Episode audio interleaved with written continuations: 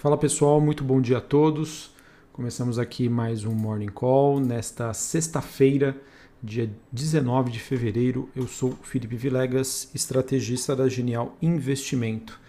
Bom, pessoal, nessa manhã os ativos de risco estão abrindo com uma pegada um pouco mais positiva e isso acaba se traduzindo com bolsas e commodities em alta, dólar fraco e apenas uma leve abertura da taxa de juros nos países desenvolvidos o mercado, como eu já venho alertando vocês, está de olho na movimentação das treasuries dos Estados Unidos, principalmente aí olhando para os vencimentos de mais longo prazo. E dentro desse cenário, como eu já disse, bolsa subindo, dólar mais fraco, leve abertura das, taxas de juros né, nos países desenvolvidos, a gente poderia até pensar, legal, nosso Ibov pode acompanhar esse otimismo mas infelizmente eu acho que as coisas não vão ser tão fáceis ah, aqui no Brasil e já já eu comento com vocês. Bom, falando sobre o desempenho das commodities hoje, dentro desse tema também de recuperação econômica, a mesma continua a fazer um peso bastante positivo nos preços do cobre. O cobre que continua a subir e ele é considerado uma das commodities mais sensíveis a esse cenário de recuperação econômica e que inclusive hoje é, o cobre acaba destoando do movimento do minério de ferro na China, que acabou fechando embaixo depois da silenização de um aumento dos estoques lá na China. Olhando para o desempenho do petróleo, a gente tem um dia de queda hoje em que o contrato negociado em Nova York, o WTI, volta a ser cotado abaixo dos 60 dólares é, o barril, com Poços retomando as suas atividades lentamente e após a, a Casa Branca dizer que poderá se reunir com o Irã, potencialmente aí preparando o caminho para mais exportações de petróleo bruto da nação do Golfo Pérsico. Além disso, né, como eu já disse, a normalização das condições no Texas, que foi atingido pela nevasca, acaba contribuindo para esse movimento. Hoje a gente também teve a divulgação dos PMIs na Europa. Para quem não conhece, o PMI é um indicador de atividade econômica. É um termômetro bastante utilizado aí do, do mercado. Eles que acabaram mostrando uma, uma robustez no setor de, de manufatura, ou seja, no setor industrial, mas ainda uma fraqueza do setor de serviços. Assim, de maneira geral, é, esses dados seguem dentro das expectativas de recuperação da econômica, com potencial alívio nos lockdowns, nos lockdowns na região europeia e que acredita-se então que o setor de serviços pode apresentar uma melhora nos próximos meses. Uh, pessoal, só para a gente finalizar essa parte internacional, é, de maneira resumida, eu mantenho a minha visão sobre o mundo, é, sigo bastante construtivo com o cenário de recuperação econômica, endereçamento da pandemia ao longo do ano. Espera-se né, que, que as campanhas de vacinação devam acelerar bastante agora no segundo trimestre de 2021 na Europa e ao mesmo tempo que a gente deve entender que esse processo né, de crescimento é, e de, de, até mesmo valorização dos ativos, ela não vai acontecer de forma linear. Né? Como o próprio nome já diz, renda variável varia, né? os preços variam. Então vai ser muito importante a gente ter essa sensibilidade de separar o que é ruído e o que realmente estaria mudando ah, os fundamentos ah, mais estruturais. Então, a curto prazo, eu acho que toda a atenção do mercado do mercado ele vai ficar é, sobre a velocidade e a maneira com que a gente vai ver as treasuries americanas é, tendo uma valorização ou não. E também um outro ponto que me chama a atenção é sobre o quadro técnico que continua aí é, merecendo aí um, uma leve preocupação nossa sobre a, a questão das, dos grandes gestores, dos grandes fundos ainda muito expostos em renda variável e isso pode se traduzir em momentos de maior volatilidade em épocas de maior incerteza. Bom, para a gente falar agora sobre o Noticiário Brasil, queria trazer aqui para vocês que o caso Daniel Silveira ainda está fazendo certo peso no Congresso. De acordo com jornais, é, em encontro com Jair Bolsonaro ontem, o presidente da Câmara, Arthur Lira, ele alertou que o caso Daniel Silveira ele poderia atrasar a tramitação de projetos da pauta econômica no legislativo. E para evitar a paralisação das votações na Casa Legislativa, Arthur Lira teria sinalizado ao governo que o assunto envolvendo o deputado deve se encerrar nesta semana. Em conversas com o ministro Paulo Guedes, é, mais cedo, Lira tranquilizou a equipe econômica e garantiu que na próxima semana a pauta estará livre para votações. Né? O Senado que decidiu pautar a proposta de emenda à Constituição para tentar destravar o auxílio emergencial. Isso está marcado para a próxima quinta-feira. Essa sinalização foi dada ontem em uma reunião de líderes partidários e reforçada em um almoço na casa do presidente. Do presidente da casa, no caso, Arthur Lira. É, a gente também teve a notícia, pessoal, de que o governo pretende injetar cerca de 57 bilhões de reais na economia em um movimento que seria que aconteceria através da antecipação do 13º né, salário de aposentados e pensionistas do INSS e também que contam com um abono salarial. Benefício extra a trabalhadores que ganham até dois salários mínimos. Essa medida, de certa maneira, ela ajuda a segurar os, os efeitos do agravamento da pandemia, sem necessariamente ter um impacto direto nas contas, porque isso, digamos, né, é, vai acontecer essa antecipação, mas é um gasto que estaria previsto aí no orçamento para 2021. Tá? Acho que é uma boa medida, é, acho que pode ser um ponto positivo, mas ao mesmo tempo não resolve aí o problema de, do mercado em relação à percepção que ele tem sobre o governo. E agora também comentar, digamos, a notícia mais importante, tá? E que eu acredito que vai, infelizmente, fazer peso hoje nos ativos brasileiros. Eu não sei o quanto isso pode impactar a nossa bolsa como todo, mas sem sombra de dúvida a gente vai ter impactos relevantes na Petrobras e também no dólar. Bom, é, o que a gente teve é que ontem é, foram feitas algumas declarações pelo presidente Jair Bolsonaro em live em relação à Petrobras é, sobre a sinalização de cortes de impostos em um momento aí de fragilidade fiscal do país e que eu acredito que não devam ser bem recebidas pelo mercado nesta sexta-feira. E assim, né, sob críticas pelos sucessivos aumentos dos preços dos combustíveis, o Bolsonaro disse ontem que promoverá mudanças na Petrobras e anunciou também a isenção de impostos federais. É, Bolsonaro disse que, abre aspas, não tem é, não tem quem não ficou chateado com o reajuste que aconteceu nos últimos dias e fez críticas ao presidente da Petrobras, Roberto Castelo Branco. É, e isso, pessoal, vai ter, sem sombra de dúvida, né, consequências. Né? Inclusive, o, pró o próprio Bolsonaro disse que o próprio Bolsonaro disse isso. Essas medidas vão ter consequências.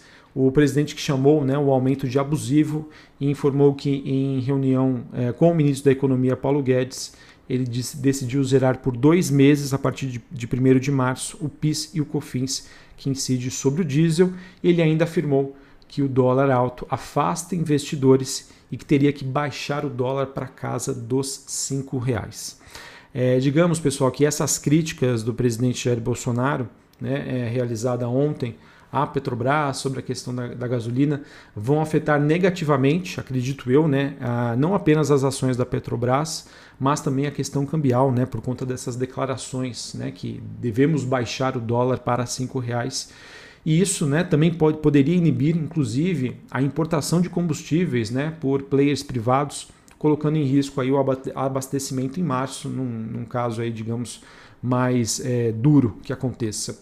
E acredito eu né, que o mercado deva precificar alguma coisa hoje contra a Petrobras e também é, em relação ao dólar, com esse risco que agora está mais aflorado, que segue no radar sobre essa questão de ingerência mais direta na política de preços, tá pessoal? Então, infelizmente, uma notícia aí bastante negativa, uma notícia que eu não queria trazer para vocês, mas que vai ter aí os seus efeitos, tá? Com essas declarações é, que devem pesar hoje nas ações da Petrobras e também sobre a questão do dólar.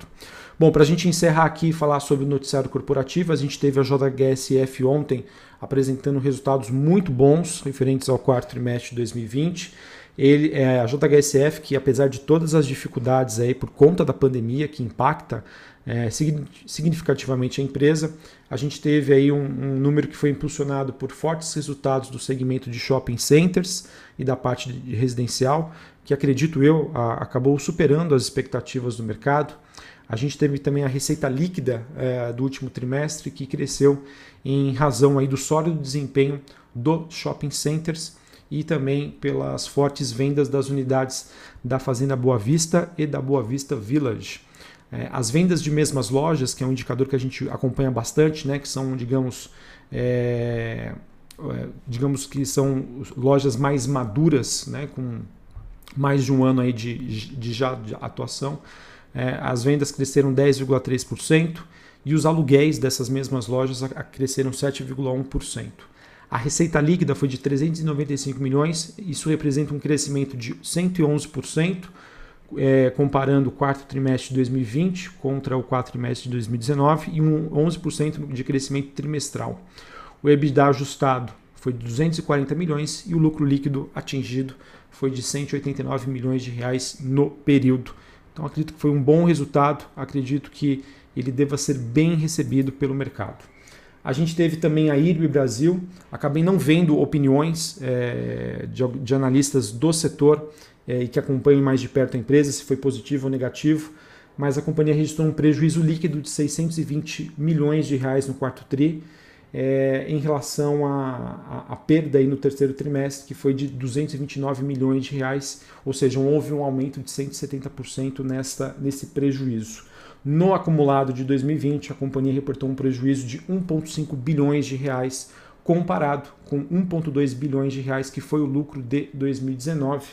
E de acordo com a própria empresa, o resultado da, da companhia em 2020 acabou é, sendo impactado negativamente por conta né, de toda essa reprecificação, de toda essa revisão que foi feita no seu modelo de negócios e também em relação a, aos questionamentos da sua, do seu modelo de contabilidade, que, enfim, vocês devem conhecer a história de em 2020, que acabou aí dando no que deu. Né?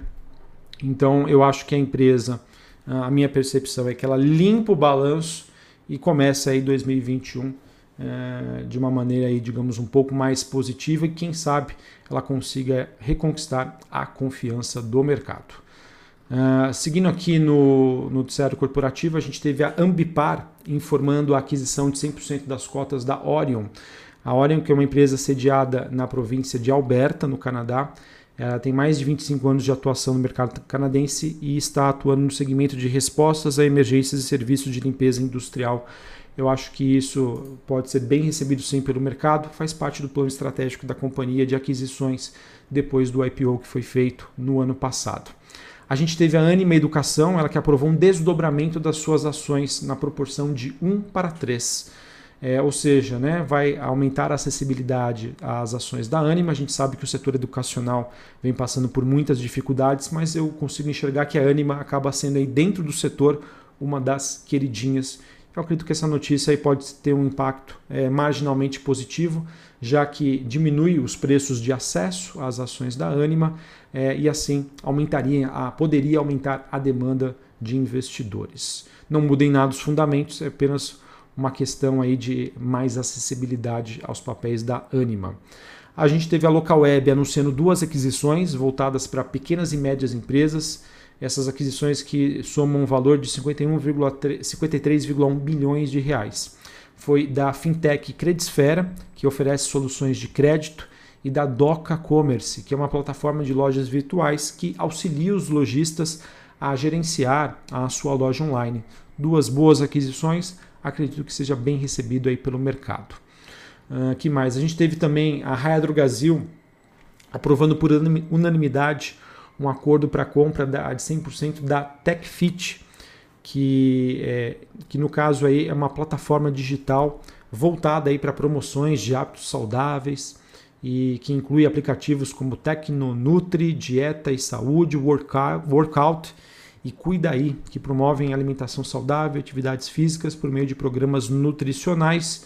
É, sinceramente, não consigo identificar qual seria o impacto né, dessa notícia em si, o quanto isso poderia se traduzir em maiores receitas lá na frente.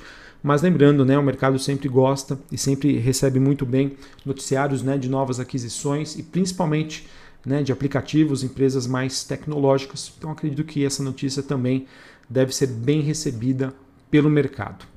Uh, ontem, o PicPay anunciou que contratou o BTG Pactual para coordenar o seu IPO. O PicPay, para quem não conhece, ele pertence à JIF, que é a holding de investimentos da família Batista, que também controla a JBS. PicPay, que possui hoje 41 milhões de usuários e esse número mais do que dobrou desde o início da pandemia. Então, mais uma empresa que chega aí, que pode chegar para a nossa bolsa. Uh, para finalizar, a Sanepar informou que a AGEPAR irá avaliar a sua solicitação relativa à compensação de valores envolvendo a substituição do IGPM pelo IPCA na segunda revisão tarifária que está em andamento. A solicitação se refere ao reajuste tarifário do ano de 2020. A gente sabe que a Sanepar não vem passando por um bom momento, né, depois das revisões tarifárias que aconteceram e acabaram prejudicando bastante a companhia. Vamos ver o que ela consegue aí de amenizar desses efeitos negativos. Beleza, pessoal? Então é isso. Agradeço a participação aí de vocês. É, vamos ver como que o mercado brasileiro reage nesta sexta-feira frente a essas notícias que vão impactar as ações da Petrobras, que tem um peso significativo na Bolsa Brasileira, e também o dólar. Um abraço a todos e até semana que vem. Valeu!